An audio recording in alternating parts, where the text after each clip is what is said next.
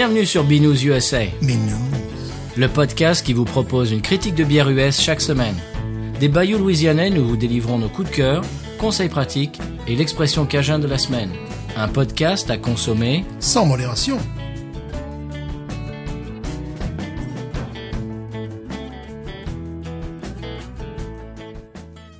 B News USA is part of the Podcut family of podcasts. La vie est trop courte pour boire de la bière insipide. Binous USA, épisode de 91. Euh, moi, c'est Patrice. Bonsoir. Hum, Stéphane. Toujours Stéphane. Oui, un nombre croissant de gens m'appellent Stéphane, donc je vais m'y tenir. Les petits croissants du, du- du dimanche matin.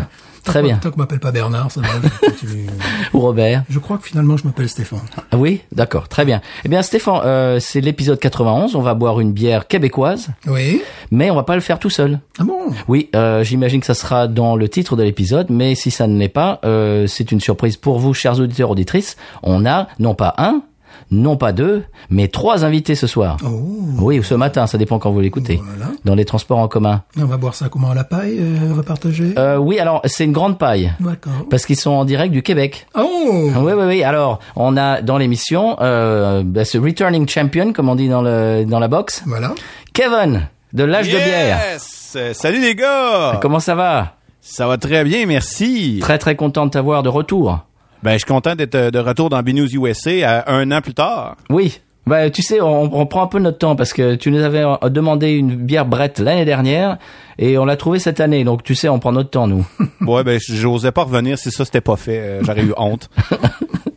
eh bien, euh, tes acolytes sont là aussi. Ben oui, exactement. Dans le fond, euh, les trois hommes des tavernes de l'âge de bière sont là avec moi. Les boys. euh, Salut tout le monde! Alors, vous vous présentez. Alors, il y a RF. Hey, salut, moi c'est RF dans l'âge de bière, puis euh, j'étais avec vous autres, puis euh, je suis bien content d'être là. Eh ben, nous, on est très content de t'accueillir dans Binous USA pour la première fois. Yay! C'est comme mon baptême. Oui, ton baptême du feu. Baptême du feu. baptême de la bière. Euh, Et le troisième acolyte, c'est évidemment Phil, que, que l'on ne présente Euh, plus. euh, ouais, c'est Phil de brasseur dans l'âge de bière. donc, En- enfin un professionnel, quelqu'un qui va savoir de quoi il parle. voilà. ben là, professionnel, c'est à revoir, là, mais c'est ce qu'il fait dans la vie, ouais. Moi, je suis un peu impressionné parce que des fois, je- souvent, je dis des bêtises et on me, on me, Corrige. on me corrige sur les réseaux sociaux. Te tape sur les doigts. Et voilà, et là, ça va être en direct. Voilà, je, je, ben, je, je suis dans mes petits souliers. Alors, euh, les gars, ce soir, on, ben, on va faire deux épisodes en fait. Euh, on, on, est- on- on est tellement content de, de, de- d'être en- ensemble qu'on va faire deux épisodes à la suite ou qui seront sortis à la suite ou pas. On verra, ça, ce sera la surprise du chef. Mais euh, ce soir, on va boire. Alors, est-ce qu'on parle de la bière tout de suite ou est-ce qu'on a des histoires de bière? Est-ce qu'on a des, est-ce qu'on peut avoir des, des news, des choses comme ça, des, du blabla au départ? Ben ça, en fait, c'est vous les maîtres de la cérémonie. Bon. Euh, je, te- je vous laisserai Tiens, décider. J'ai une histoire chez de- vous. Ok, ok. J'ai une histoire de bière. Euh, justement, je voudrais votre votre avis tous les quatre. OK. Euh, dimanche, c'était quoi? C'était dimanche. Oui, je suis allé dans un magasin et euh, j'ai vu une bière devant laquelle je suis passé mille fois euh, avec une canette moche, avec un nom qui ne m'appelait pas du tout. Je- ça ne m'a jamais attiré. Et puis, je ne sais pas pourquoi. Je me suis dit tiens, pourquoi j'essaierais pas celle-là aujourd'hui Oui. c'était marqué Breakfast IPA. Je dis Breakfast IPA, déjà ça je connais pas, je connais les Breakfast Stout, mais Breakfast IPA, bon. Alors j'achète, je dis bon, on va, on va bien voir, on va bien voir. Moi j'adore, bah, vous le savez, euh, auditeur, auditrice, si vous écoutez l'émission, je suis fan de Hazy euh, New England IPA. Et je verse la première canette et je vois qu'elle est trouble. Ouais Je vois sur la canette qu'il y a de l'avoine. Ouais Et je vois, j'ai vu que c'était 4,9 degrés. Je cherche depuis plus long- euh, depuis quelques mois une hazy IPA qui, qui ne tape pas sur le système et qu'on puisse euh, dont on puisse en boire euh, deux ou trois sans être euh, et, la- et en fait c'était super bon. Très sans être ah, C'est bon. complètement euh, bourré. Éméché, ouais. Voilà, éméché. C'est une tendance que, que j'attendais, que j'observe. Et là, euh, justement, il y a la Goose Island Solo qui vient de sortir, euh, qui est par, qui est meilleure que, euh, que certaines Session IPA. 3 degrés. 3 degrés. Euh, et ils ont ils l'ont d'abord testé au mois de décembre sur Chicago. Et euh, sans publicité ni rien, ils ont vu que ça marchait. Et maintenant, on l'a partout dans les magasins. Et véritablement, l'impulsion d'achat, c'est quand j'ai vu euh, 3 degrés, j'ai dit ah, parce que je sais qu'effectivement dans les pays scandinaves, en Angleterre aussi, ils arrivent à faire des très bonnes bières avec un degré d'alcool très faible. Et c'est ça sera peut-être la première fois. Alors je l'ai goûté bien évidemment, c'est assez, c'est assez réussi. Ah ben justement, la, la- mienne aussi. Parce que euh, les, je pense que les IPA c'est plus facile de descendre en degré d'alcool qu'avec les lagers parce qu'il y a déjà cette présence. Si tu fais bien le- ton travail, ton, une présence de mangue. Donc là, il y a véritablement un goût de mangue, une petite amertume en, en- en touche finale. C'est vraiment une, une bière pour quelqu'un qui voudrait s'initier ou pour celui qui conduit justement. Est-ce que tu te souviens, Stéphane, on est allé dans un dans l'Avenue Pub et j'avais goûté une New England IPA à l'avoine qui était sublime. Sublime. Eh ben, je, je me demande si c'est pas celle-là. Elle a le même goût. Mais à 4, euh, qu'est-ce que j'ai dit, 4 degrés 9, c'était, Ouais. c'était l'air très très bas. Et donc, en fait, cette bière qui ne m'a jamais euh, attiré l'œil, que je trouve moche, la- le nom, etc., j'ai donné sa chance et en fait, je suis tombé complètement amoureux. Alors, ma question, c'était est-ce que ça vous est arrivé de, de d'acheter une bière qui, qui ne vous plaisait pas, au- le, le nom, le, le, le, le visuel, etc., pour, pour vous dire, mais en fait, j'aurais, j'aurais dû la, la goûter depuis longtemps, quoi. Oui, régulièrement. Ouais, vraiment souvent. Souvent. Oh, Des fois, je fais justement ça. Je prends une, une bière qui m'attire pas à première vue. Je dis, bah, je vais lui donner une chance. Je la connais pas, c'est sûr, parce que ça m'attirait pas à la base. Mhm. Des fois, c'est là qu'on fait les belles découvertes. Puis en fait, Mais- même avec une euh, brasserie qui m'a déçu, mettons, une fois ou deux, Ouais. mais je me dis tout le temps, le produit, tu sais, on, on le dit souvent à l'épisode, là, euh, nous, on les goûte, on essaie tout le temps d'écouter au moins à deux moments différents. Parce que souvent, ton humeur influence un petit peu ce que tu bois ou ce que tu voulais boire. Ouais. Fait que, euh, on essaye souvent, là, tu sais, d'y regoûter, même si on l'a pas aimé à ce moment-là. Ouais, mais grosse journée de travail ou je sais pas, bref, euh, il y a- y, a plein de trucs qui peuvent arriver. Donc, euh, ouais, on essaye souvent d'y regoûter.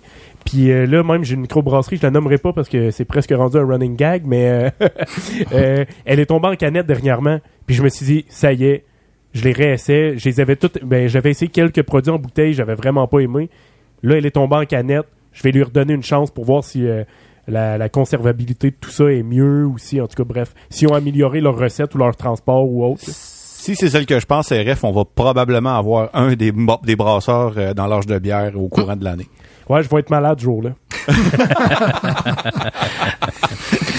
Mais en fait, tout ça pour dire que ça fait un moment que je cherchais une hazy Oui. IPA qui a, qui a un taux d'alcool bas, mais qui est quand même une, douceur. Et, et j'ai trouvé, j'ai, ah, vraiment, j'étais super content En d'avoir trouvé termes ça. de marketing, les IPAs représentent 70% du marché de la bière craft. Ah oui, 70%. C'est énorme. Donc, Aux États-Unis ou, aux ou États-unis. dans le monde Aux États-Unis. Ouais. Donc, ils ça doit être similaire pour vrai, nous. Ouais. Euh, moi, je dirais que le Québec, ouais, ben, le Québec est plus diversifié. euh, On a beaucoup, beaucoup de styles de bière. Bah, nous, nous c'est saisonnier aussi parce qu'en hiver, euh, t'as toutes les stouts euh, qui sortent, euh, qui sortent leur Ouais. nez. Mais le, le- le- le- la grosse partie des consommations, et j'avais vu ça d'ailleurs en Floride, où il y avait un gars qui était rentré dans un, dans un magasin qui avait, qui avait des bières très intéressantes, à part que lui ne savait pas les, ne savait pas les vendre, le gars. Il y a un surfeur qui est rentré dans le magasin et qui a dit, euh, est-ce que vous avez des IPAs? Où sont vos IPA Où sont vos? Ouais. Voilà, le gars, il a carrément, il a demandé, il n'a même pas demandé les bières craft ou n'importe, non, où sont vos? Et le gars lui avait répondu médiocrement, ouais, il y en a un peu partout. J'ai dit, Pas ben, commerçant, le gars. non, le gars, j'avais dit dire, euh, est-ce que je peux prendre ton boulot? Mais pour faire du pouce un peu à ce que vous dites, euh, euh, nous, on avait, il y avait une, une de bière qu'on avait goûté à l'âge de bière. En fait, précisément, l'épisode 41, ça, elle s'appelait la Hachi Mini. La canette était vraiment pas, pas charmante. D'un orange euh, cône de construction avec des écritures noires et un dessin euh, uni, de couleur unie noire. C'était une session IPA, justement. Puis euh, c'est une brasserie qu'on connaissait pas vraiment, qui s'appelle euh, Helm sur Bernard. Euh, Helm comme euh, H-E-L-M. Puis euh, finalement, on a quand même une belle surprise. là. La, la bière était, était, était Ouais. intéressante. Mais la canette est, est vraiment est pas répugnante, mais tu, euh, spéciale. Elle accroche les yeux, mais c'est pas particulièrement beau. Voilà. Ouais, c'est Ouais. ça. Ben, moi, en fait, ce qui, ce qui m'a, ce qui m'a donné envie de, de goûter celle-là, c'est que je suis sur un, un, un groupe Facebook de gens euh, locaux dans, dans ma région, dans notre région, qui, bah, qui postent un peu des photos. Ah bah tiens, j'ai goûté celle-là, elle est très très bonne, etc., etc. Et j'ai vu quelqu'un qui avait une canette de cette brasserie, dont j'avais jamais goûté les bières avant, et qui disait ah c'est c'était au Superdome, c'était à New Orleans pour aller voir, je crois que c'était un match des Saints, j'imagine, et qui disait ah c'est la meilleure bière au Superdome et tout. C'était leur double IPA. Et dans le Superdome maintenant ils vendent la Holy Roller, tout ça, de tout, toutes les, des superbes euh, bières de la Nouvelle-Orléans. Donc je me suis dit si ce gars-là euh, pense que celle-là c'est la meilleure, et que j'ai jamais goûté cette brasserie, non, je devrais peut-être la goûter. Et bah écoute, j'ai eu euh, j'ai eu une bonne idée parce que vraiment là je suis tombé complètement amoureux de cette euh, session New England IPA. Je savais même pas que ça existait d'ailleurs parce que c'est un- style que j'aime, mais au bout de deux, euh, bon, tu, tu sens qu'il faut ou trois, il faut arrêter quoi. Alors que celle-là, sans problème. Et le- celle dont je parle, de Goose Island, le, le, le marketing était parfait parce que j'ai regardé, j'ai eu 3. Sur le chiffre 3 degrés. Mhm. Tu as tout de suite, hein, 3 ouais. degrés, puis dessous, il y a marqué 98 calories, quelque chose comme ça. Mhm. Je me suis dit, tiens, ils ont fait une bière, et donc, ça a été impulsif. J'achète. Je sais même pas le prix, tu vois, j'achète, tu vois. Ce que je voulais voir, c'est, et c'est assez réussi, en définitive. Et c'est un marché prometteur. Oui. Et des fois, je me dis, tiens, si j'étais brasseur, ben, je me serais spécialisé là-dedans.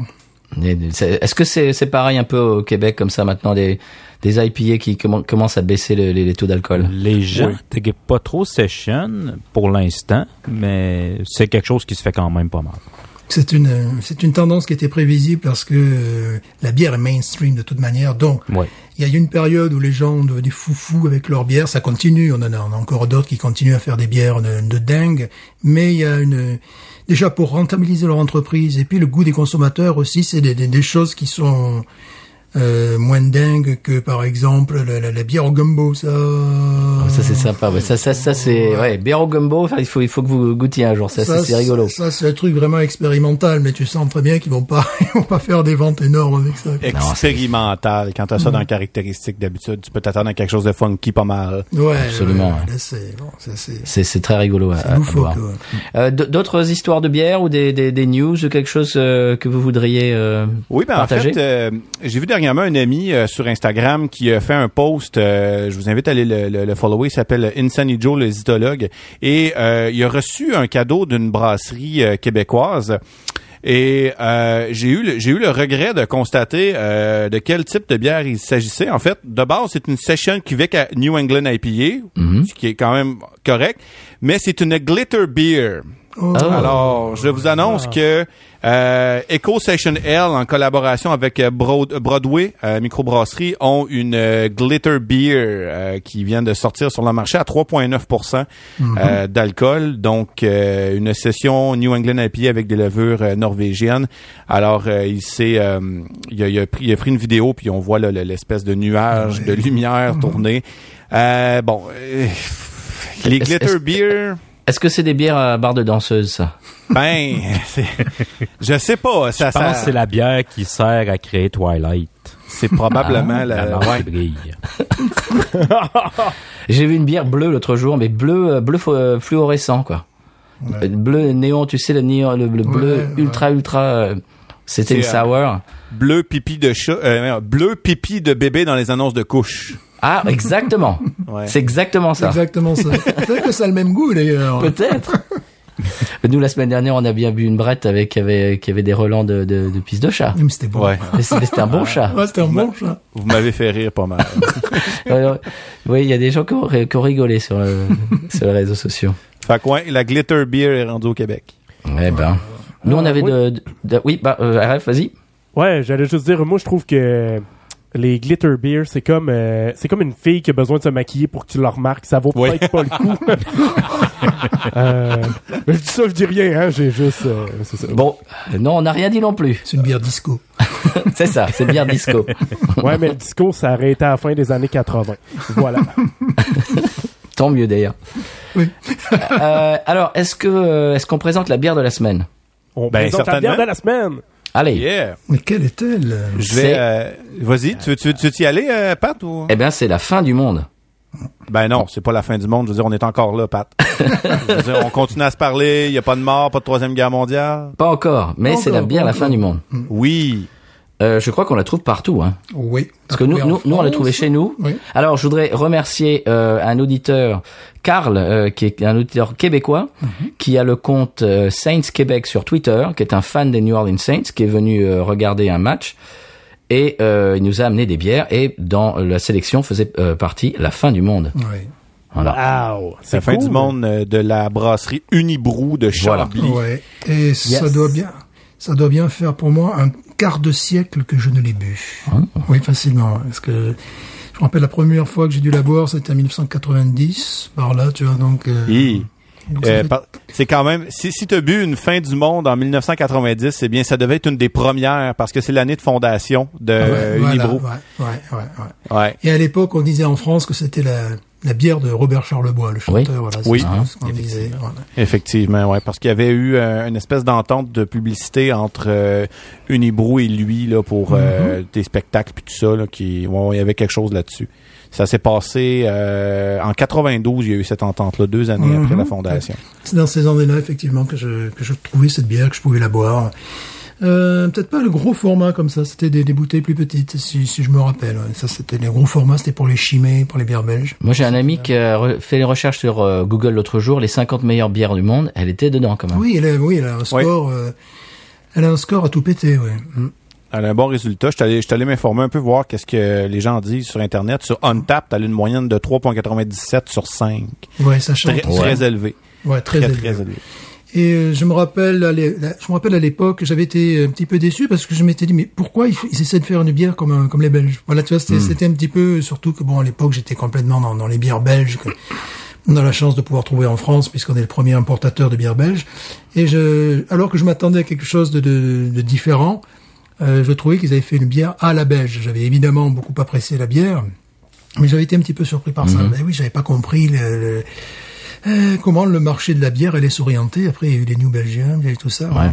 Mais qui ont, qui ont carrément euh, calqué le, le- les, les bouteilles de West Veteran. J'ai Oui, posté la, photo l'autre jour. Bien sûr. Unibrew a été pas mal les premiers au Québec à amener une palette de saveurs belges comme ça qui sont fabriquées localement.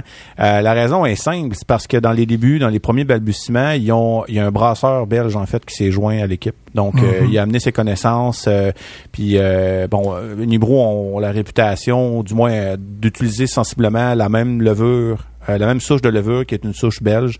Euh, fait que chez, nous, des fois, on dit que les bières d'Unibrew vont avoir la même signature, ils vont goûter pas mal toutes la même chose, à quelques exceptions près. Oui. Fait que euh, on reconnaît une bière Unibrew parmi tant, parmi euh, 100 autres, là, très facilement. Alors, est-ce que vous la buvez souvent, vous? Est-ce que vous, est-ce que c'est c'est une bière que, que que vous buvez ou pas du tout?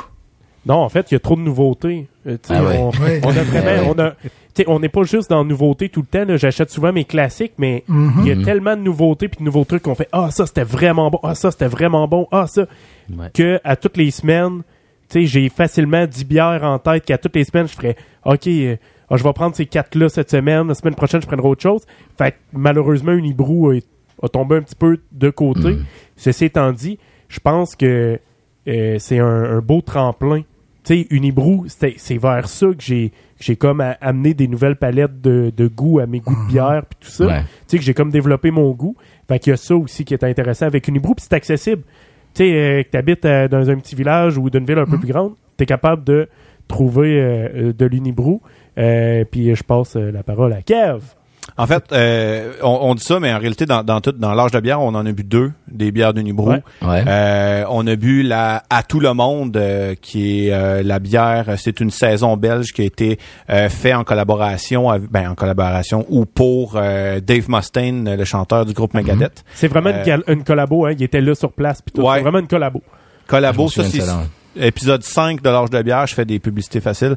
Euh, puis on a aussi goûté la saison 13 qui est une autre collaboration avec Dave Mustaine euh, qui est une celle-là c'est vraiment la première bière d'Unibrew qui sortait de l'ordinaire pour C'est les euh, deux le- premières qui sortaient. les deux de premières. Ouais. Fait que épisode 32, euh, la saison 13 d'Unibrew qu'on avait on avait bien aimé. Ouais, ouais.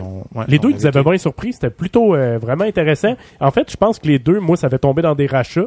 Je l'avoue, je les ai pas rachetés encore. ça va venir. Moi, je connaissais bien la maudite. La maudite, on l'a trouvée Ouais. euh, très facilement. On trouvait Ouais, mais le degré est trouvait- élevé, table. Oui, voilà. Le degré, comme- j'aimais ça pour vrai, le pourcentage. Ben celle-là, celle qu'on boit à soir, c'est 9 c'est quand même assez gros. là.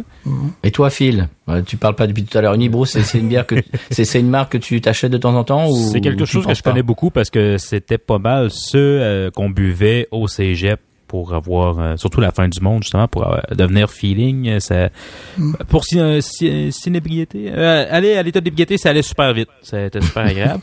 Mais étant donné que je travaille dans le domaine j'ai aussi accès à de la bière gratuite. Eh oui. fait c'est sûr que la bière qui ne coûte rien est beaucoup plus tendante. Euh, c'est surtout ça que je vois. Ah oui, absolument. Alors, quel type de bière euh, Je vois que c'est une triple belge, c'est ça?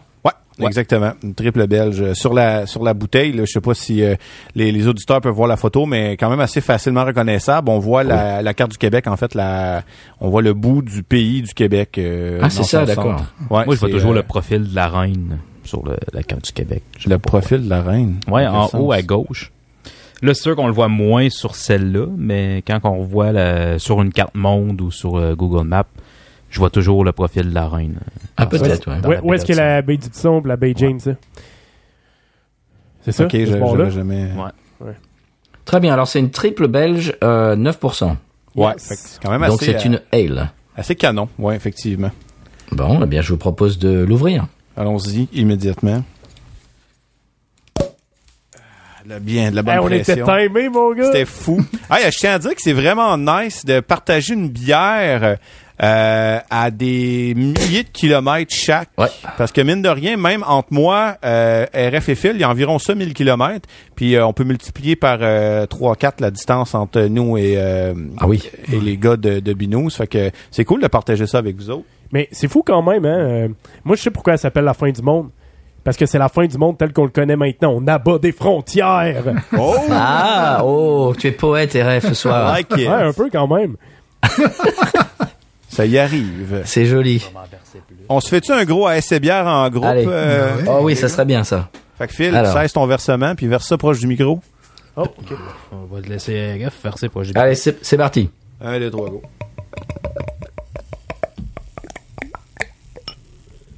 C'est juste de la mousse, là.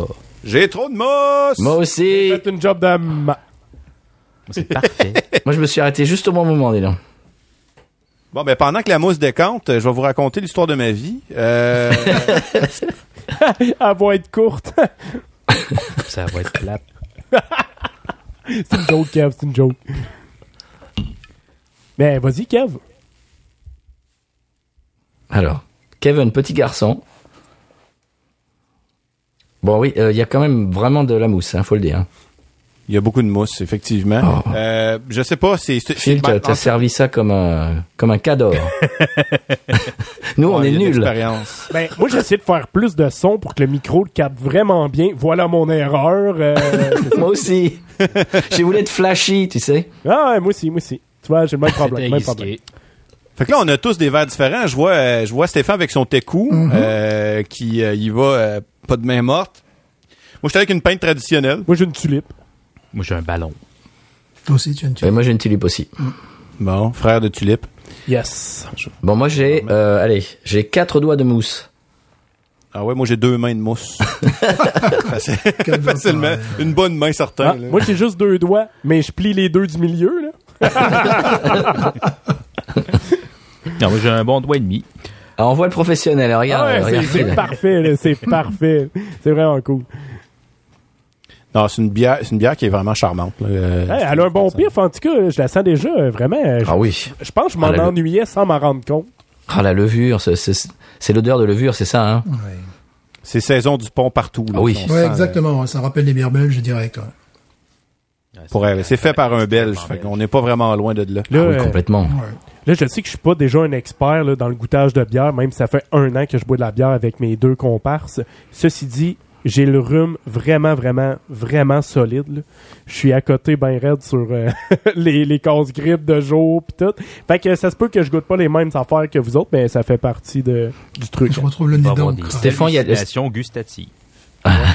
Il y a ce nez d'encre dont on parlait la semaine dernière. On retrouve le, nez d'encre qui, est- J'adore ça. qui est très, qui est très appréciable, oui. qui- ben, c'est la levure, hein. ouais. Ah, j'adore ça. Vous écoutais, puis je fais pas le lien de l'encre exactement. L'encre, Euh, c'est au niveau de, la- de, de la mousse. Tu as, Est-ce euh, est-ce que je, je sais pas si vous étiez euh, quand vous étiez petit, il y avait des alors est-ce est-ce que vous écriviez avec des, des stylos à, à encre, Ouais, Oui. des, des, des plumes?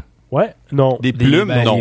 Les, les stylos fontaine, moi, j'ai écrit avec pendant longtemps. Voilà. Eh bien le l'encre qu'il y a dans les des, des stylos, ce que vous appelez vous les stylos fontaine, c'est cette odeur là. C'est également euh, une odeur qu'on peut retrouver dans le vin, même si c'est pas une odeur noble, soi-disant. il paraît que c'est un défaut dans le vin. Ouais, c'est un Ah, défaut, bah, c'est mais pas un défaut pour moi dans la bière. hein. non plus. Ouais, le vin et la bière, il y a beaucoup de, de, de contrastes. Des Oui. choses que dans le vin, c'est blasphématoire, puis dans la bière, c'est c'est Oui. recherché. tu sais. Ouais. C'est fou Ouais, ça. euh, c'est ce qu'on appelle le- le- l'odeur phénolique. C'est ça. C'est ça. Exactement. Ouais, Justement, je pense que Stéphane en parlait de ça dans le dernier épisode. Mhm. Le- le- le- les phénols. Puis au niveau de la couleur, ben, on a une robe euh, blonde euh, avec une bonne turbidité, une bonne une petite effervescence à l'intérieur. Une effervescence quand même assez active. Ah oui. Oui. Il y a une Bon. bonne bonne effervescence. C'est c'est quand même assez propre des bières belges, je trouve, Pour vrai, l'effervescence le- active. cette couleur de bière-là, là, ça me fait vraiment penser à une bière de pub. Je vois cette couleur-là, là, c'est Ouais. ça que je veux dans ma pinte dans un, dans un pub. C'est ça que je veux. Mhm. Ben, en tout cas, souvent, là, c'est ça ou Ouais, stout. beau mais- petit orange quasiment un petit peu brûlé. puis- Ouais, Mhm. ouais, c'est vraiment une belle couleur. Ouais. Cette Un beau odeur de levure, mais je, je- je suis fan de cette odeur, moi. Une couleur presque coin. Oui, un Ouais, peu. puis euh, il y, a- il y a un petit fond euh, d'acidité, là, on, le- on le perçoit là, vraiment là. euh, Il y a un petit fond Ouais. d'acidité là, à tout ça. Ouais. La mousse, Du la côté mousse zeste. Ça fait presque saison? d'orange. Comment? Zeste, moi je trouve qu'il y, a- il y a un petit côté zeste d'orange qui Ouais. sent euh, au niveau du nez. La pleure, là, vraiment la pleure Ouais, d'orange. c'est ça le zeste. ouais. Ouais, ouais, ouais, ouais. Vraiment. Bon, alors c'est l'heure de goûter. Allez, on y va. Ah bah Stéphane nous a pas attendu. Oh. Eh, Je m'en ennuyais. Une Finalement. Ouais, Ah oui. vraiment. Ouais. hein. C'est solide. C'est... Puis il y a- comme un rafraîchissant au travers de tout ça. C'est vraiment, vraiment Et on intéressant. finit avec une chaleur avec le 9% d'alcool. Ouais, on finit avec la chaleur de l'alcool. Ouais, c'est de toute beauté, ça. Ça rappelle la saison du pont.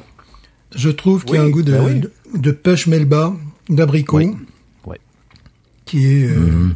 parce qu'il y a le côté, justement, Brady, hein, qui, qui doit, euh, ça fait vraiment euh, pêche melba, abricot. Dès que je l'ai mis dans la bouche, j'ai senti ce- ce- cette odeur, de- de- enfin, ce goût. Et effectivement, il y a une petite aussi amertume en fin, qui se prolonge. Ah, c'est la grosse place, ouais. Et l'alcool est, est, est présent, mais il est très agréable. Ouais. Ouais, puis une très légère amertume euh, Ouais. qui se marie vraiment bien avec la pêche. là. Il y a une très légère amertume. En fait, j'ai comme l'impression que c'est un, une pêche un peu, euh, tu sais, pas assez mûre, là, une petite affaire. euh, Mhm. ouais, c'est Ouais. vraiment, ouais, c'est vraiment chouette. Une pêche euh, dure, là. Tu sais, les Ouais. pêches qui sont Ouais. Ouais, ouais. plus, a- plus acides un peu. Ouais. Ce côté agrume qui est super intéressant. Il y a un côté céréales, Oui. euh, un côté pain. Et en, et en rétro-olfaction, tu as le côté Brady. Tu as le côté euh, pain, tu as le côté, mais comment on appelle ça, brioche, brioché, pain brioché. Ouais. Tu as, as- ce côté-là en rétro-olfaction, c'est absolument remarquable. Euh, En parlant de la rétroolfaction, ça me fait penser à quelque chose. euh, Je, je- je vais vraiment sauter du coq à l'âne. Mais j'ai appris dernièrement les techniques de dégustation du gin.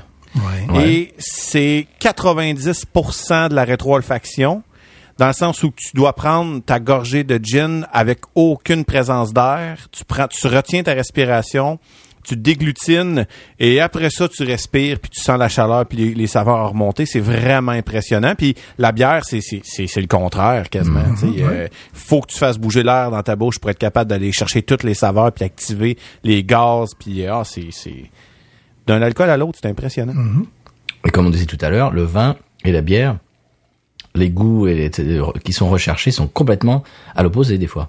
Oui, pour moi, c'est pas un défaut des, des vins. Bon, après, un, un- un vin est raté s'il n'a que ce goût d'encre, mais c'est pas forcément, pour moi, c'était pas nécessairement un défaut, en tout cas, mais bon. Mais c'est marrant parce que quand Stéphane a, a- ça, c'est, pas la première fois qu'on boit une, une bière qui a ce goût-là, qui qui a cette odeur-là dans l'émission. Et quand il, la première fois qu'il a dit encre, j'ai tout de suite connecté avec mon souvenir de, de- d'enfance de, de ces, ces stylos à encre et de l'odeur de cette encre.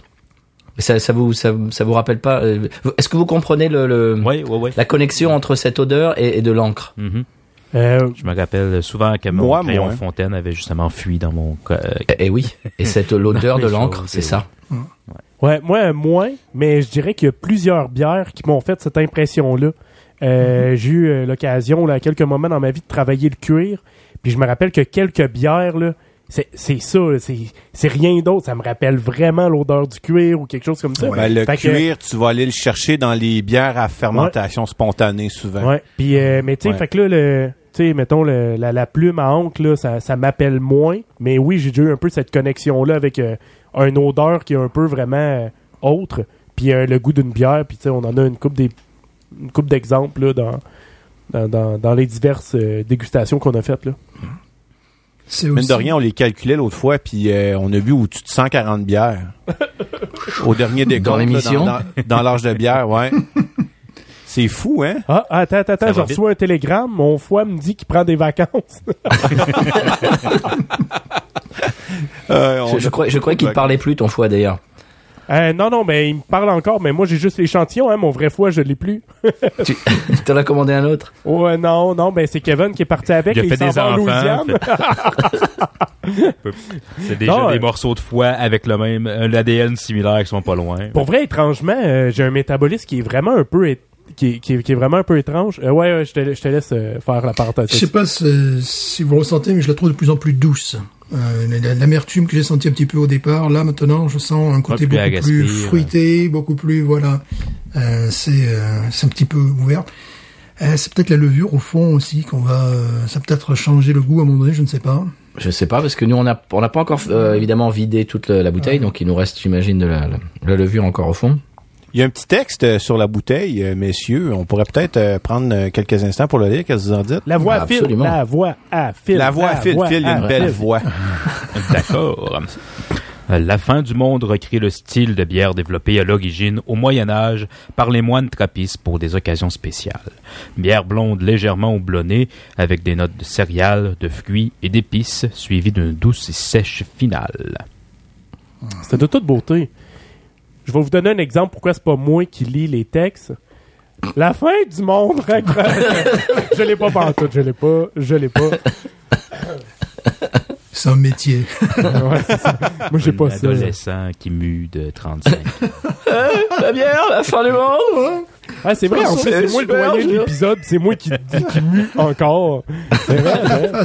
Mais là, mais là, ici, je t'annonce que c'est plus vrai. Ah, non, non, c'est ça. Alors le j'ai t'es plus doyen de l'épisode. Ouais, Bon, de là, l'âge de bière. Je, je ne sais pas d'ailleurs qui est le doyen de l'épisode. Ouais, je crois que c'est toi Stéphane.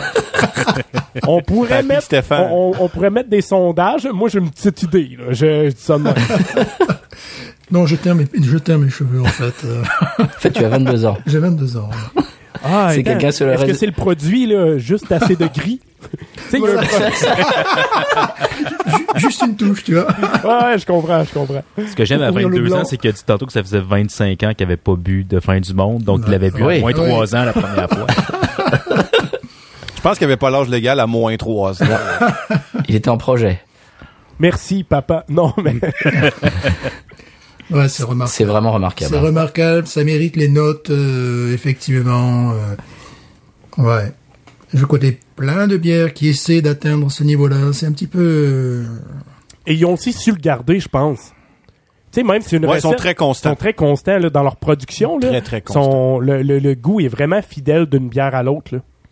Surtout que c'est ça qui est difficile en, Ah oui. en craft beer, de garder la même, la, une stabilité de, d'un brassin à l'autre et toujours avoir le même goût qui va ressortir de la même Ouais, façon. c'est vraiment cool, ça.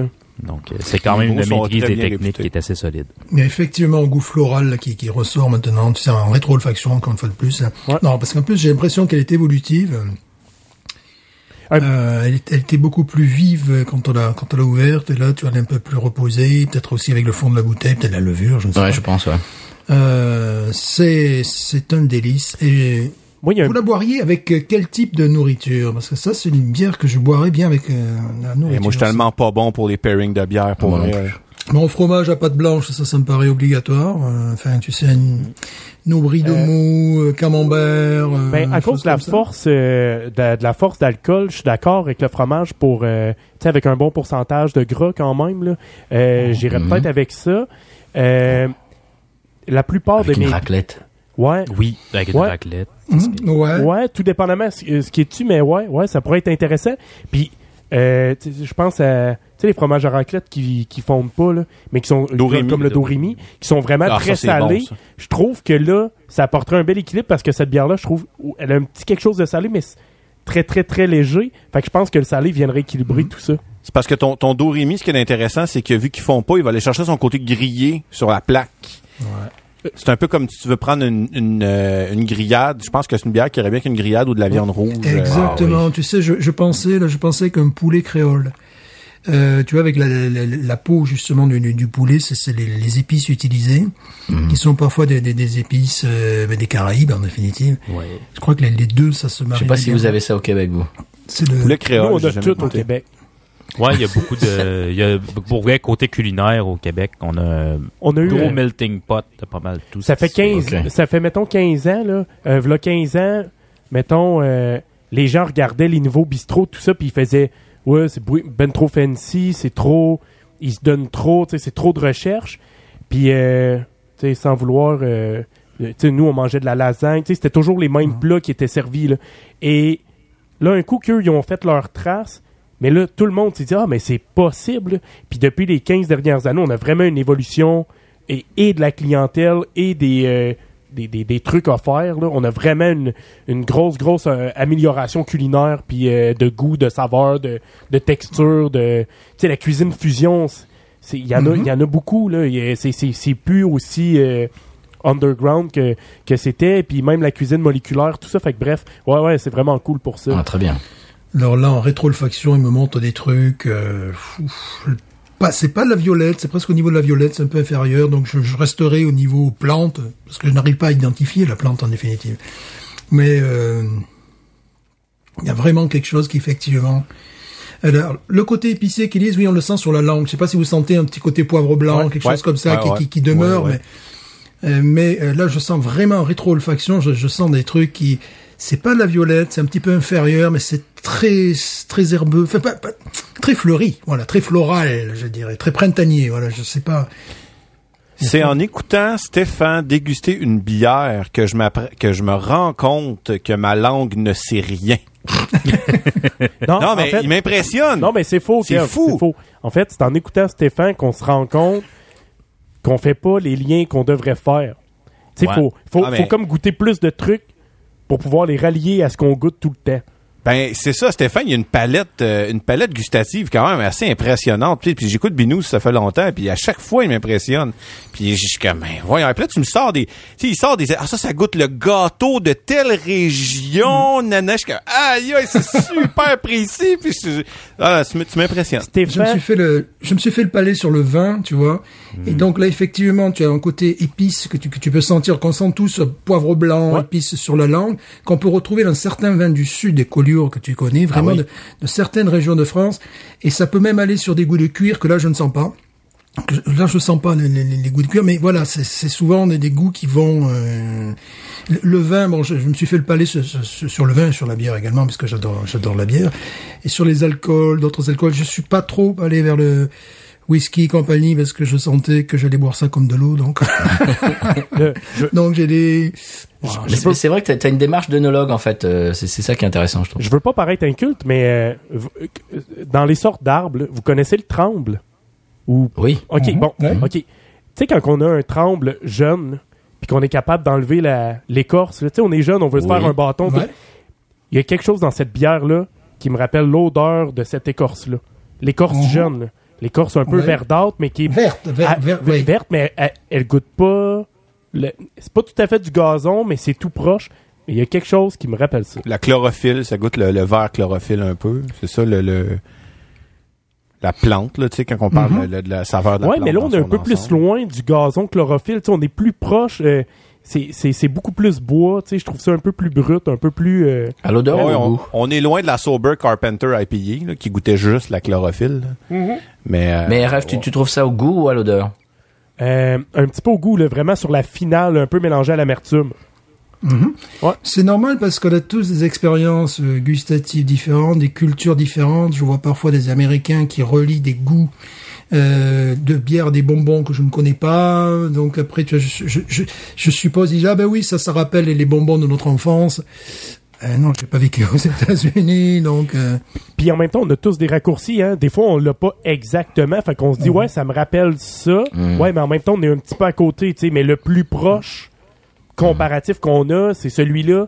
En même temps, n'importe qui pourrait y goûter et dire pas du tout. Là, on est complètement ailleurs. Ouais, mais t'as plus de comparatifs que moi. Moi, le plus proche, ça serait je vois ça. ce que tu veux dire. Je vois ce que tu veux dire. C'est effectivement dans l'amertume, il y a un côté euh, vert. Ouais.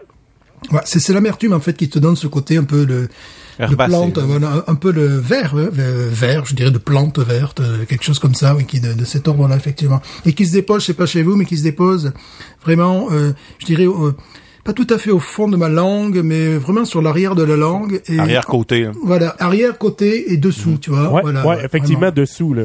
Ouais. Ouais. Ça va chercher les glandes salivaires, voilà. Alors que le côté poivré, c'est vraiment sur le dessus de la langue, même la pointe de la langue. C'est ça, ça, ça attaque tout, ça attaque tous les, toute la langue en définitive, ce truc. C'est. c'est une bière qui est très complexe en saveur, Ouais. puis je pense Oui. qu'elle est très enveloppante aussi. Là. Elle va vraiment aller chercher plusieurs sensations dans l'ensemble de la bouche, parce que autant dans sa température, en chaleur d'alcool, qu'à la fin on la sent bien. Puis c'est pas une bière qu'on regarde puis qu'on se dit elle va être forte. Tu sais, on est habitué de boire une bière forte, ça va être foncé, euh, euh, ça va être une bière qui va être sirupeuse à la stout impériale, mais ça a 9% d'une blonde, quelqu'un qui fait pas attention, il peut être surpris, tu sais. Oui. Effectivement, puis la chaleur, elle nous quitte pas, hein. Mais je sais pas vous, là, mais Arrête. moi, moi, mon oesophage pis tout, là, je sais exactement où est-ce qu'il passe en ce moment, là. Tu sais, la, la Mhm, chaleur, ouais, elle me quitte vraiment pas, là. Fait que c'est, Ouais. c'est- Mais c'est très agréable. C'est c'est c'est C'est- pas. Voilà, c'est chaleureux, c'est pas du tout. pour vrai, moi, euh, c'est, c'est une bière d'automne. Ouais. Automne-hiver. C'est, c'est une bière Ouais. d'automne. Tu sais, quand c'est humide, là, que c'est, tout est orange dehors, puis tout ça, là, il commence à faire froid. Froid, toute chose étant relative. Euh, ouais, ouais, c'est vraiment... ça dépend t'es où. Ouais, c'est ça, c'est ça. Ouais, on n'a pas dit frais. en. Louisiane, Froid du Québec, mettons. parce que pour nous en Louisiane avec un temps, bon, vous ça va vous faire rire. Nous on a une humidité peut-être à 50-60%. Ouais, on c'est a ça qui est l'impression que euh, on a l'impression C'est plus, vraiment euh, que le que le et, et cette bière nous réconforte. Oui, ça ouais, fait ça partie de ces types qui nous réchauffent.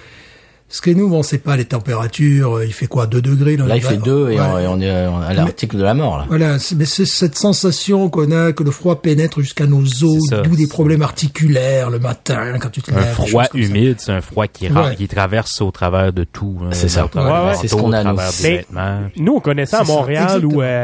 À, Gatineau même, là. euh, tu sais... euh, Montréal, Québec. Mon- euh, Montréal, Québec, puis euh, partout où est-ce que les, les, les, les fleuves ou les rivières passent, là, euh, vraiment très très près des villes, Ouais. ce qui est normal parce que l'établissement des premières villes, c'est toujours sûr. avec un cours d'eau. Mais euh, effectivement, là, à Montréal, là, eux, ils disent Ah, il fait moins 10. Non, non, non, il fait moins 25, là, tu sais, ça n'a pas de bon sens. Moi, puis Phil, en Abitibi, On est beaucoup très plus continental. sec. beaucoup plus sec comme temps. Là. Nous, euh, voilà. nous, avant, avant de dire qu'il fait vraiment fret, moins 25 avec le facteur vent, tout ça, là, c'est correct. Là. On sent. Là, ça commence à être vraiment désagréable. En bas de ça, ben en haut, en tout cas, tout dépendamment comment on le voit. Là. Euh, en tout cas, On- plus chaud que ça. On peut avoir un moins 50, mais avec un bon manteau, on le sentira pas de temps. Ouais, c'est ça. Ah, Ouais, parce que c'est sec. C'est Mais- incroyable. Puis, Ah puis ouais. ça dépend vraiment du vent. Tu sais, on peut avoir un moins 35, mais euh, ouais, il fait moins 20, mais il y a tellement de vent qu'il y a un refroidissement éolien de, Mhm. de 15 degrés de plus. Ouais, c'est la mort, là. Tout le monde sort dehors, ça n'a pas de bon sens, ça n'a pas de bon sens. Puis on peut avoir un moins 50, pratiquement pas de vent. Ouais, mais notre manteau, il, il fait toujours la job, là. Tu sais, on, Ouais. on s'habille pas en cabochon. Juste, euh. Pour apporter une précision, euh, c'est peut-être des auditeurs de BNews USA qui, qui n'écoutent peut-être pas encore l'âge de bière. Mais j'espère qu'est-ce que qu'ils font? Mais enfin. Non, mais c'est ça. Ou ceux qui, qui euh, sont peut-être pas habitués avec euh, l'accent québécois. Quand on dit frette, alors c'est c'est plus froid que froid. On s'entend, c'est c'est comme et un frette. espèce. Eh non, non, non, ça, il y a froid frais et frette. Il y a frais, froid. Ben frais c'est moins pire. Ouais, frais, c'est frais c'est c'est c'est une petite fraîche. T'as besoin d'une petite froid. Bon. C'est ça, exactement. Une petite laine, un petit cachot pour se couvrir. Généralement, un frais, on va voir ça euh, en automne ou euh, en fin de printemps. Euh, tandis que le froid, c'est quelque chose qui est constant, qui est régulier, c'est l'hiver. Et le fret, c'est vraiment le, le- là on grelotte euh, quand on parle il y a de la il y a de la boucane qui nous sort de la bouche les cils se collent après 10 minutes on doit gratter euh, la voiture avec un balai pour euh, pour être capable de voir à travers les fenêtres Vous avez, Comment vous faites pour habiter dans une région comme ça? Je, je comprendrai jamais ça. vous avez oublié une étape entre le frais et le froid. Il y a le frisquet. Ah, il y a Ah le oui, Ah, frisquet. oui. frisquet. Ah, nous, on dit ça aussi en France. Oui, en France, il fait frisquet. Et là, on parle pas des gâteries pour chats, là. Pas frisquet. Ça n'a pas rapport. c'est- Ah, c'est frisquet, c'est c'est encore autre chose. Ah, C'est autre chose, autre chose. Une autre étape. Je me disais, ça faisait un petit moment qu'on n'avait pas parlé d'urine ou de chat, ouais. Puis, tu sais, avec le fret vient souvent un de nos qu- qualificatifs préférés. Tu sais, Chris, il fait fret ou Esti, il fait fret. Ah, là, il y a des adjectifs qui passent. Ouais, il y a des adjectifs. Frais en tabarnak, c'est beaucoup plus frais que frais en esti. Ah, oh, oh, il y, a- y des- il y a des différents degrés alors. Ouais, c'est- ouais plus que le mot est long plus ça fait mal habituellement Plus il y a des là- consonances Ah. dures dedans. Vous, vous, ça- conna- Ta- ouais, je- vous connaissez ouais. Kevin, donc j'imagine que vous avez déjà un, un certain bagage en sacre québécois. Oui. Et ce qui est Ben, on a des amis. on- on a- Bien avant de vous connaître, on avait des amis. Ben, on avait un chef. euh, Notre, notre, euh, je, je me rappelle jamais de son grade. Il était quoi? Il était notre quoi? Coordinateur. on dirait. Coordinateur, bref. C'était notre notre supérieur euh, ici Mhm. quand on est arrivé. C'est lui qui est venu me chercher à l'aéroport d'ailleurs. Il vient me chercher à l'aéroport et puis euh, on était en voiture et puis on parle et tout. Je dis quand même les, les Cajuns ils ont un drôle d'accent. Puis au bout d'un moment j'ai réalisé qu'il était québécois. Qui est- en fait je dis ah d'accord d'accord c'est ça l'accent. ok. Mais ce qui est fantastique Et puis, je- avec ces mots-là, c'est que nous, on peut les mettre en verbe, on peut les mettre en adjectif, on peut les mettre en adverbe, on peut tout faire. Ouais. On, peut Mm. vraiment les transformer très à, flexible. ouais, ouais, à notre guise pour des mots qui sont uniquement catholiques et qui désignent euh, des objets quand même sacrés, tu sais. Ouais. Euh, donc, euh, On rajoute des, euh, des préfixes euh, comme D euh, qui vont un peu accentuer, mettons on dit euh, Décrisser. Chris, ben, décrisser c'est Ouais. pire. C'est, c'est, c'est- on détruit souvent, euh, c'est partir, c'est un peu le négatif de la chose, c'est, c'est ça retire quelque chose. Ouais. Hmm. ça veut dire votant. Ouais, c'est ça. Ah. Ah ouais. Le- moi je connais Chris ouais. Toncan, moi je connais. Ah, ok, ben tu vois, ouais, c'est ça, ouais. c'est excellent, excellent. C'est dans un autre adjectif. Alors on est vulgaire, on fait même pas ça nous autres mêmes dans notre propre show. euh. ben, moi, je suis toujours plus lousse invité chez les autres, hein.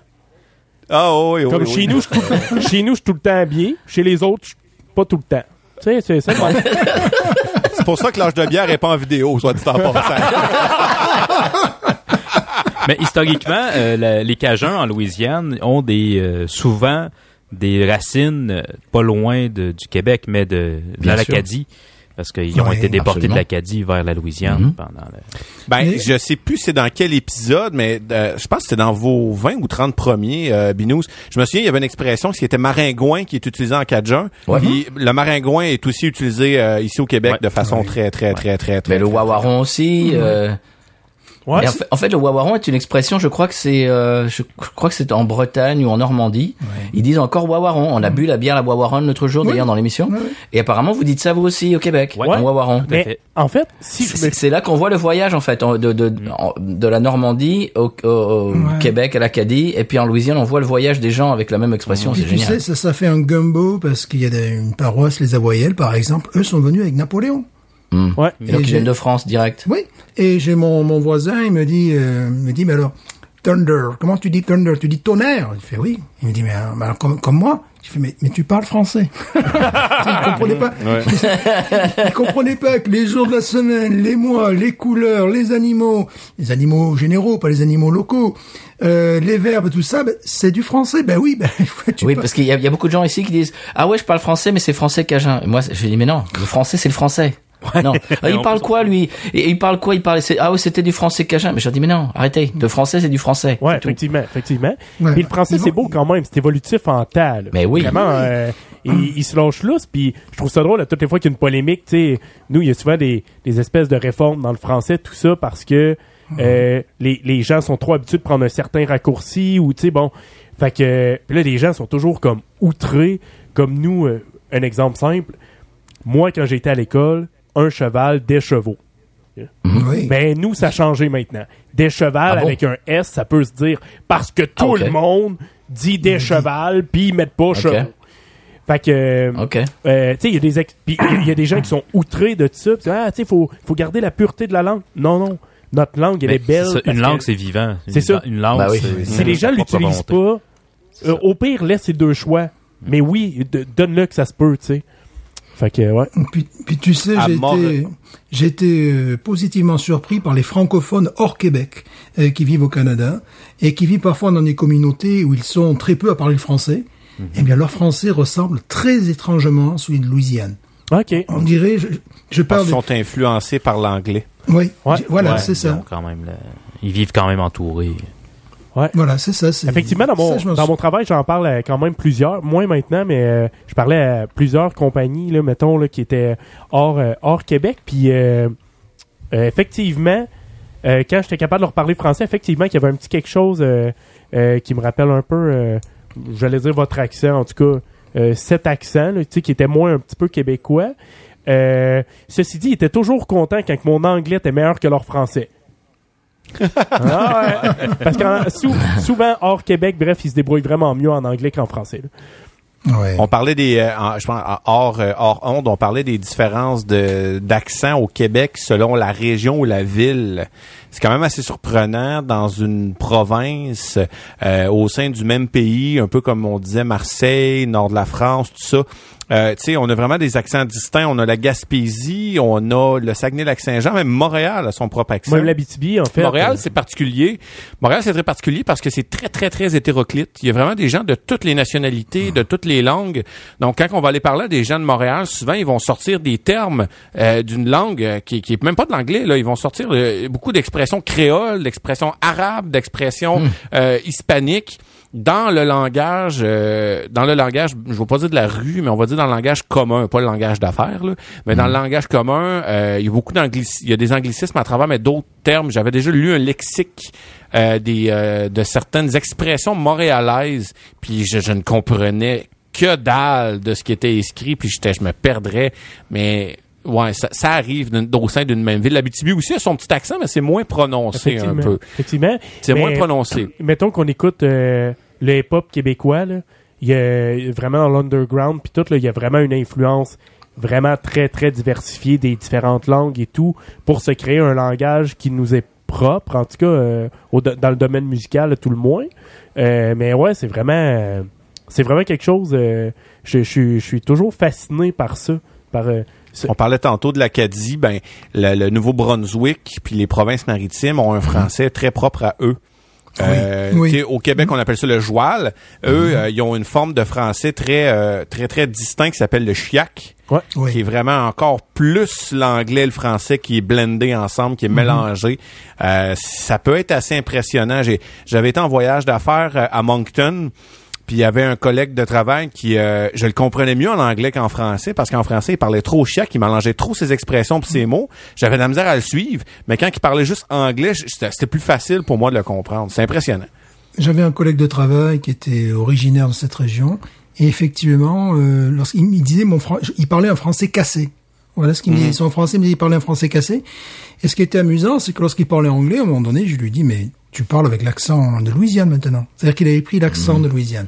J'ai dit, mais quand t'es arrivé, t'avais pas cet accent. Il m'a dit, non, j'avais un accent canadien. Enfin, tu vois, donc les gens, et bon, il, a- il avait un, ac- un accent tout à fait euh, local, quoi. Vraiment, le- le- euh, Louisianais, Lafayette, euh, tout ça. Et il m'avait expliqué effectivement tout ça, les, les- l'humour, les jeux de mots, euh, bah, ça passait par le passage du français à l'anglais, euh, des choses comme ça. C'était, c'était très intéressant. J'ai eu un... À l'âge de bière, on avait exploré quelques quelques expressions chiac dans nos épisodes d'Acadie. On a eu deux épisodes où on buvait des bières euh, du Nouveau-Brunswick, puis on avait, pour le plaisir, on s'est on s'était un peu... euh, tu sais, dans le temps qu'on avait copié sur vous avec vos expressions cajun, on avait... Bon, ben, quand on a continué vers le, le chiac, on en a appris beaucoup de belles. C'était très amusant d'explorer même les- les- Mais ouais, c'est génial. Ouais. Mais oui. Mais j'ai eu... Je- euh, je- je suis- Ouais, vas-y. J'aime la langue, moi. Non, non, simplement, je dis, j'aime la langue, je, je collectionne les, les expressions, co- comme, comme, certaines, certaines personnes collectionnent, je sais pas, moi, n'importe quoi. C'est moi, c'est ma, ma, ma collection, c'est, c'est les expressions et, et régionales, euh, que ça soit de, de si, si c'est, si ça a une espèce de, de, Une couleur. de couleur, de, de, de, de saveur un peu, euh, ben moi, j'aime, moi, j'aime ça. Voilà. J'ai une question. Ouais. Euh, euh, Pat, euh, je sais pas pour Stéphane, mais je sais Pat, tu nous écoutes quand même régulièrement. Oui. mhm. Euh, Est-ce que ça t'est arrivé euh, dans, dans, dans les contextes de tous les jours d'utiliser des expressions québécoises à ta propre insu à cause que tu nous écoutes? De temps en temps. Alors là, là comme ça, euh, en fait, je parle très peu, à part avec Stéphane et peut-être ma collègue de temps en temps, mais je parle très peu français ici. Mais, mais peut-être dans ma tête, dans, dans, mes raisonnements ou dans, dans mes idées, ouais, ça, ça, ça, ça a pu m'arriver. Là, comme ça, je, peut-être je te, je te le dirai plus tard et je te reviendrai là-dessus, mais oui, ça, ça, ça doit m'arriver de temps en temps. Tu, Ouais. tu emploies beaucoup divulgaché, par exemple. Ah, divulgation, oui. Qui commence à s'imposer un petit peu en France aussi pour les gens qui Ouais. essaient de se corriger. Oui, parce que tout à l'heure on était en, on est tout à l'heure on était en réunion euh, professionnelle avec des profs de français euh, qui sont tous euh, français de France et euh, à part ma collègue et ma collègue avait fait le gâteau des rois euh, le gâteau des rois français du nord de la France et on parle du gâteau des rois et c'était une surprise en fait elle voulait elle voulait leur faire la surprise et tout d'un coup je, je ah je sais pas quoi le gâteau des rois j'ai dit ah bah justement aujourd'hui et oh, mince et j'ai dit bah ah désolé je, je viens de divulgacher Et il y, a- y un des profs qui me regarde qui dit oh divulgaché et, qui, et qui se retourne vers sa copine et qui dit qui dit ouais il dit divulgaché au lieu de spoiler. Ah, ah. Oui, c'était une, une espèce de correction. Mais moi, j'ai observé une chose qui m'a qui m'a qui m'a sidéré, c'est-à-dire des, des, des jeunes Français qui sont venus euh, s'installer à Montréal ou au Canada pour des raisons de, de business, en définitive, d'économie, et euh, qui, lors d'une interview, avaient l'accent québécois. C'était impensable il y a 10 ou 20 ans parce que le centre de la francophonie, c'était Paris. Un Parisien ne perdait jamais son accent. Un Parisien qui descend dans le sud de la France ne prendra jamais l'accent des, gens du coin. Jamais. Et là, il y avait un, déplacement, tu sais, de, de, de l'économie, en définitive, puisque bon... euh, et euh, ces jeunes gens, originaires de, de, de- de Paris, commençaient à avoir un accent euh, québécois. Et, j'ai- et là, je me suis dit, il y a quelque chose qui est en train de se passer. Mais moi, en fait, je, je, je me rends compte, j'écoute beaucoup de podcasts euh, français de France, et je me rends compte de plus en plus, parce qu'on est parti, moi je suis parti en 2002, toi Stéphane t'es parti en 2003. 2003, ouais. Et donc la langue, comme, comme tu disais tout à l'heure, RF évolue. En France, il y a de, beaucoup, de, de plus en plus d'anglicismes, mais des mots complètement même qui deviennent des verbes. euh, Enfin, c'est, euh, c'est bon, c'est bon, c'est l'évolution de la langue. Moi, je, suis un peu en réaction euh, à ça. Moi, j'aime, j'aime beaucoup la, la- je suis dans plus, de plus en plus dans la démarche québécoise, c'est-à-dire, bah, au lieu de dire spoiler, pourquoi on dirait pas débulgaché Et c'est beaucoup plus joli. du Québec, ça. Oh, Ouais. voilà. Au, Eh ben, au ça- lieu de chatter, pourquoi on dirait pas clavardé, tu sais? On... Ouais. Ouais. ça. Ouais. Le, le Québec euh, euh, aime franciser certains mots. Je Ah sais oui. pas si c'est c'est comme un, un espèce de système de défense. Ben, c'est la Euh, peur mais de on, la- on a cette peur de la l'assimilation. peur de l'assimilation. Bah, parce, que, vous, en plus, euh, géographiquement, vous êtes, euh, oui, vous êtes. on l'a eu rough euh. dans l'histoire. On l'a eu vraiment rough. On l'a eu difficile. Si vous vous intéressez à l'histoire, je vous, tu sais, notre collaboration future avec Incredibilis. Oui, It's gonna be tu viens de awesome. divulgacher quelque chose, Phil. Eh bien, vous l'avez entendu pour la première fois ici. Mais, mais en fait, bon, pour, pour résumer tout ça, moi, de, de plus, plus ça va, plus je, je c'est peut-être l'âge, plus je vieillis, Non. plus je me dis, quand je parle français, je veux parler français, et quand je parle anglais, je veux parler anglais. parce qu'on parle les deux langues. Oui, il y a ça aussi. Donc on n'est pas dans un. Pour nous, pour moi, par exemple, c'est absolument pas valorisant d'employer des termes anglais des- du genre. T'as vu comme je parle bien, t'as vu comme je parle bien l'anglais. Et d'ailleurs, lorsque je revenais en France avec ma fille qui parle superbement l'anglais, euh, les, les, les Parisiens nous disaient, je ne suis pas de Paris, mais bon, ma fille vivait à l'époque en région parisienne, et les gens nous disaient, mais qu'on n'en faisait pas des tonnes sur euh, sur l'anglais et tout ça. Je disais, ben oui, quand je parle avec ma fille, je parle en français. Je suis pas en train de lui parler en anglais pour faire euh, style. Tu as vu comme je parle bien l'anglais. C'est moi c'est pareil. J'enseigne, on enseigne le français. On enseigne le français. Donc quand on enseigne le français, voilà.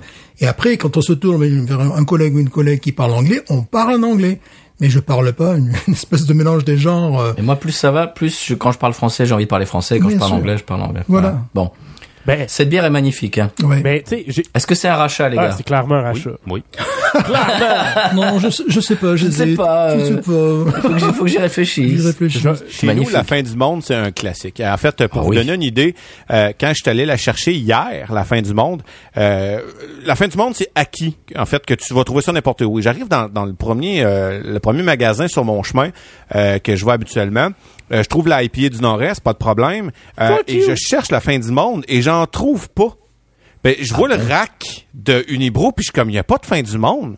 J'étais, voyons donc. Puis là, je, je cherche, je fais deux, trois fois le tour du magasin. Je trouve une caisse de, de, de bière mixte où il y a plein de sortes d'Unibro et la fin du monde. Mais là, je voulais pas acheter une grosse caisse pour une bière.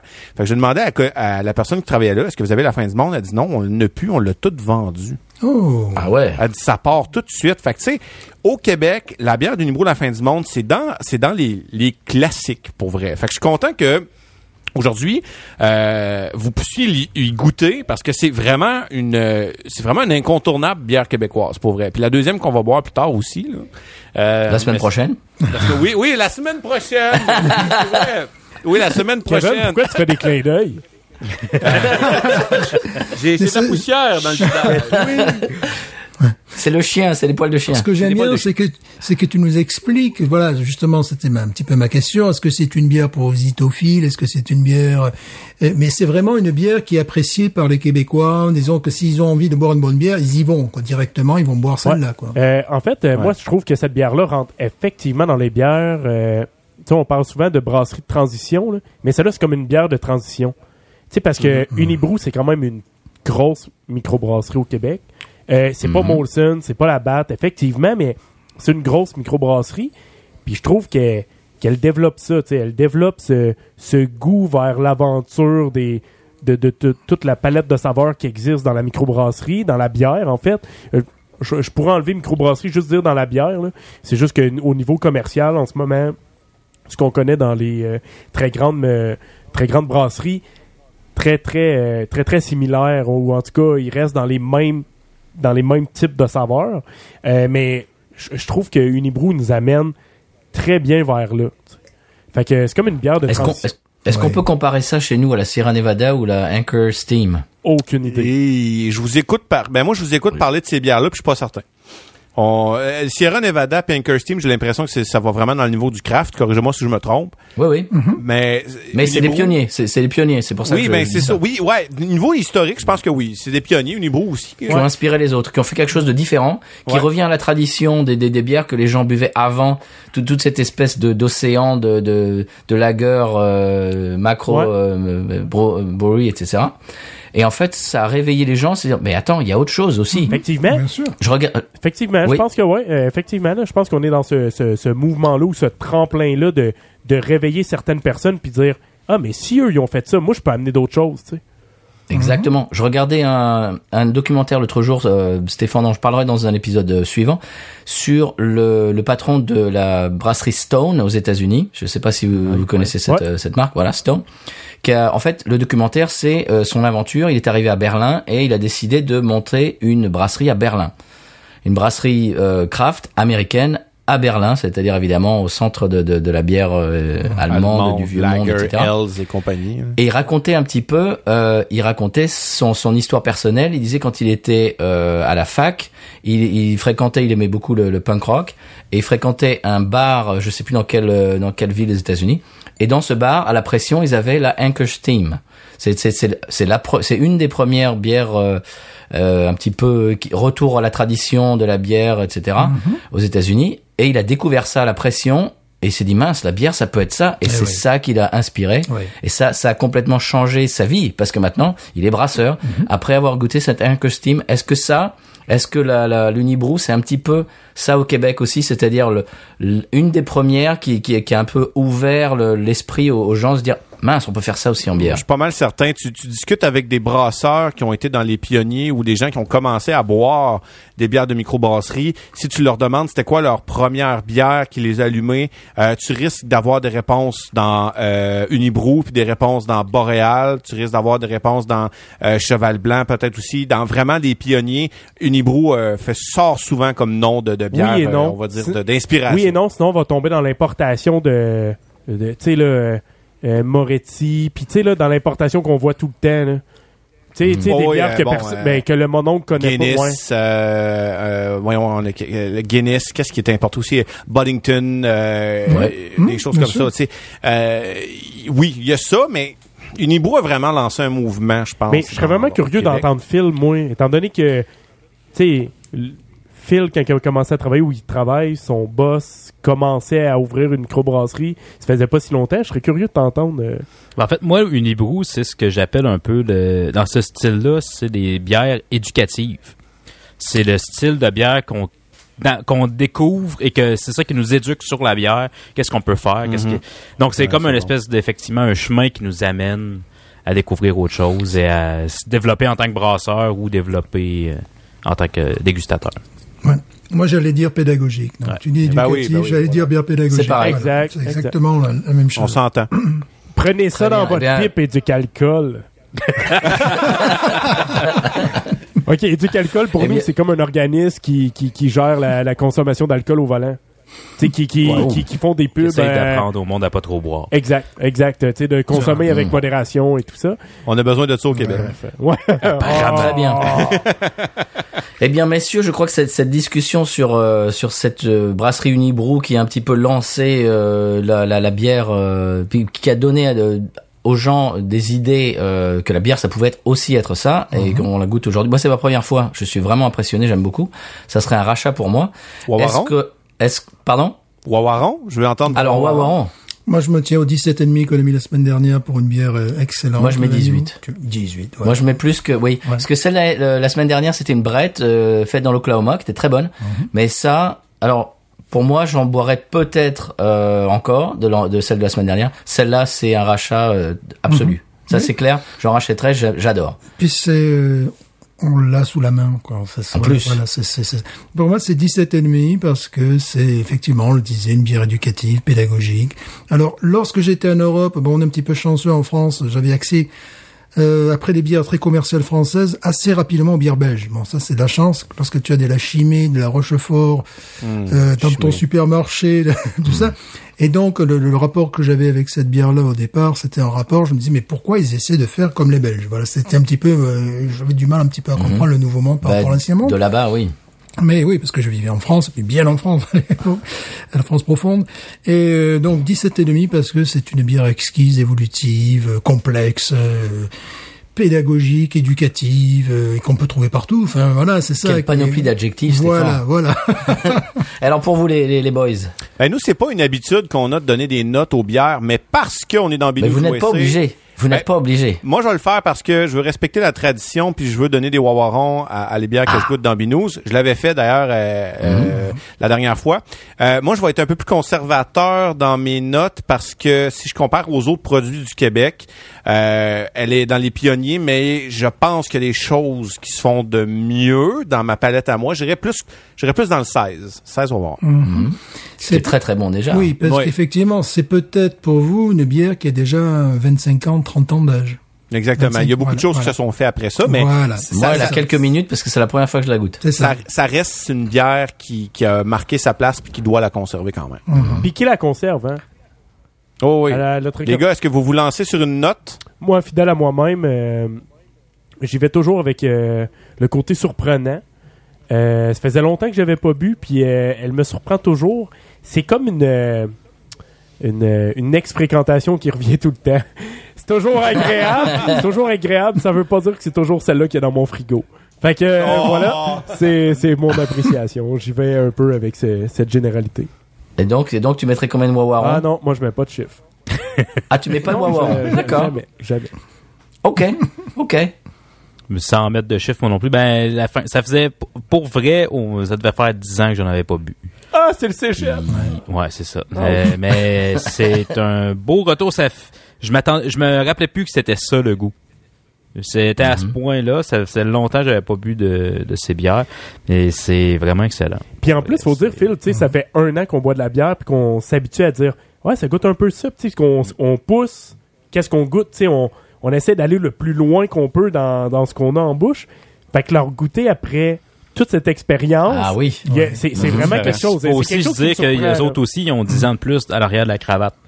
Effectivement. Donc, euh, il y a Oui, quand même ça 10 ans aussi, d'expérience ouais, de rajouter de leur côté. Je pense que ça paraît aussi. C'est vraiment des produits euh, maîtrisés au corps de tour. ouais, euh, c'est ça. Je serais ouais. curieux de faire vieillir une fin du monde Ça deux, fait, trois ça ans. Ouais. Il y en a qui le font. Ça doit... euh, Je pense qu'il y en a qui en ont encore des fins du monde des années 90 juste dans l'espoir de les ouvrir à un moment donné pour faire une négociation. Ça doit être assez spécial. Hey, il faudrait demander à notre ami Vlad s'il y en a une. Vlad! Il était au Québec, lui, il. Je sais pas, mais Vlad, c'est un de nos amis qu'on a rencontré euh, euh, dans l'épisode, puis euh, il nous contait que à un moment donné, il y avait comme un hype de conserver de la bière, puis d'avoir des bières un rares. breton en passant. Ouais. Puis euh, tranquillement, pas vite, il a dit écoutez les gars, moi j'ai plein de bières dans mon sous-sol, ils sont clairement trop vieilles là. Il- il y a- j'en- ai trop j'en ai trop gardé, puis c'est sûr qu'ils sont plus bonnes. Mais si vous Ben, venez, encore étonnant. si vous venez, on va se faire un épisode de bière trop vieille. J'ai ouvert une bouteille l'autre fois, vous l'avez vu, j'ai même fait un live Ah oui. là-dessus. Sur Facebook, ça c'était oui, génial. une bouteille d'une bière de Noël allemande d'une brasserie qui existe plus, ça doit faire 10-15 ans. La bouteille a minimum 20 ans selon les recherches que j'ai faites puis les commentaires que j'étais allé chercher. Ça datait du début des années 90 et c'était délicieux. Ouais, c'est aussi une bouteille Ah, J'ai cru que tu disais dégueulasse. C'est une, bouteille peinturée. quand même. C'était une bouteille en céramique. En céramique, donc, ouais. Elle a été conservée dans un sous-sol pendant tout ce temps-là à la fraîche. Elle avait des conditions de conservation idéales. C'était dément. Je l'ai bu au complet. J'ai, j'ai, j'ai- je suis pas viré aveugle. Euh, ça goûtait vraiment la, ça goûtait vraiment la, la, la Keep Ale, la Old Ale, là. C'était, Parce que oh, prenez une bon, Heineken, bon. mettez-la à côté du calorifère sur la fenêtre euh, et c'est sûr 10 minutes. que après 20 ans, c'est plus la même chose. Non. Il est pas viré aveugle, mais il est pas capable de voir que Stéphane a des cheveux gris. Mais bon. c'est une blague, c'est une blague, c'est une blague. Bon, eh ben les gars, est-ce que j'ai envie, j'ai envie de faire un, un, un épisode passerelle, c'est-à-dire que euh, on va pas faire, on a parlé, on a parlé de beaucoup de choses en fait. Bah oui. On a parlé de, on a parlé de, de langue, de vocabulaire, d'accent, on a parlé de tout un tas de choses. Est-ce qu'on en resterait pas là et qu'on se reverrait la, la semaine prochaine pour une autre bière Qu'est-ce que vous en Ben, pensez bien sûr. On pourrait faire ça. Moi, quand je t'ai, Parce que là, ça me moi, quand je t'ai invité, je dis, Quoique, quoique j'aurais, j'aurais quand même envie de vous présenter une chanson qui est en lien avec cette bière-là. Ok. Ah oui, oui, exact. Pardon. Bon. Vas-y. Ben c'est correct parce que je trouve que ça pourrait peut-être on pourrait peut-être finir là-dessus en fait. Euh, la, la chanson, je, je veux vous la présenter parce que euh, c'est un artiste que j'aime énormément, euh, qui est aussi un des euh, un des artistes en fait qui ont produit euh, la chanson qui est la, la, la thématique de notre podcast l'âge de bière. Euh, il s'agit de Serge Robert euh, alias Mon oncle Serge qui a une chanson qui s'appelle La fin du monde. Et je me suis dit que ça serait le bon moment de la présenter. Elle a été sur- elle est sortie sur l'album euh, pourquoi mon oncle Serge joue-tu du rock'n'roll? C'est le titre de l'album en 2013. un de ses très très bons albums que je vous recommande fortement. Euh, donc c'est la fin du monde de mon oncle Serge. Contextuel. Je, je me suis dit ça serait ça serait bien de, de, de vous euh, de vous faire écouter ça euh, notre euh, mon oncle national. Abs- Absolument. Eh bien, ce qu'on peut faire, c'est que ça sera le générique de fin de l'émission. Oui. On vous laisse le, le morceau euh, à la fin. Mais Stéphane, alors on, on- on vous dit à la semaine prochaine. euh, bien sûr, nous faisons partie du label Podcut, euh, podcut.studio. Retrouvez tous les podcasts du label et aussi euh, leur Patreon, Patreon slash Podcut. Euh, Stéphane, on donne à nos amis québécois euh, rendez-vous la semaine prochaine La et à semaine nos auditeurs, nos, prochaine. audi- nos auditrices. Et Stéphane, le mot de la fin. Binous.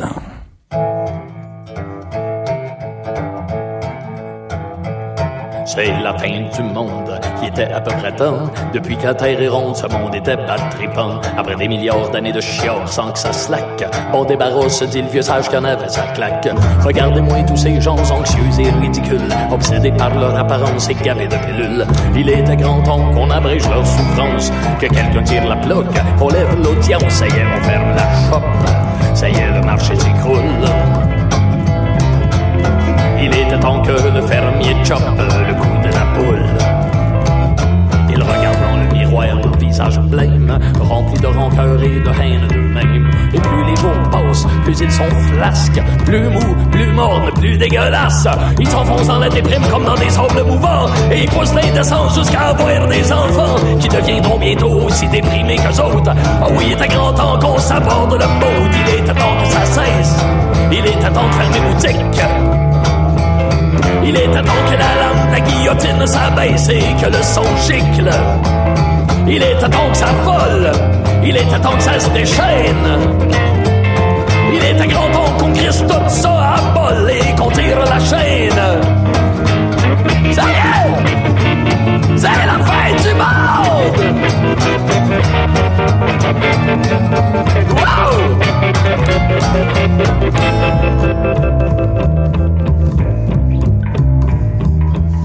Voici quelques secondes après la fin du monde. Sur le ciel rouge, plus rien ne bouge. Et sur les chemins qui ne mènent plus à Rome, plus rien ni personne ne s'ennuie des hommes. Voici la fin du monde. Voici la fin du vaudeville. Il était temps que le rideau tombe et que la salle se vide. Oui, tout ça était un flop. La critique est unanime. Il était temps qu'on pèse sur le bouton stop et qu'on rentre en bine. Voici les trompettes qui sonnent la retraite. Voici le vacarme des sirènes d'alarme. Aux abris tout le monde, c'est la fin du monde. La fin du monde.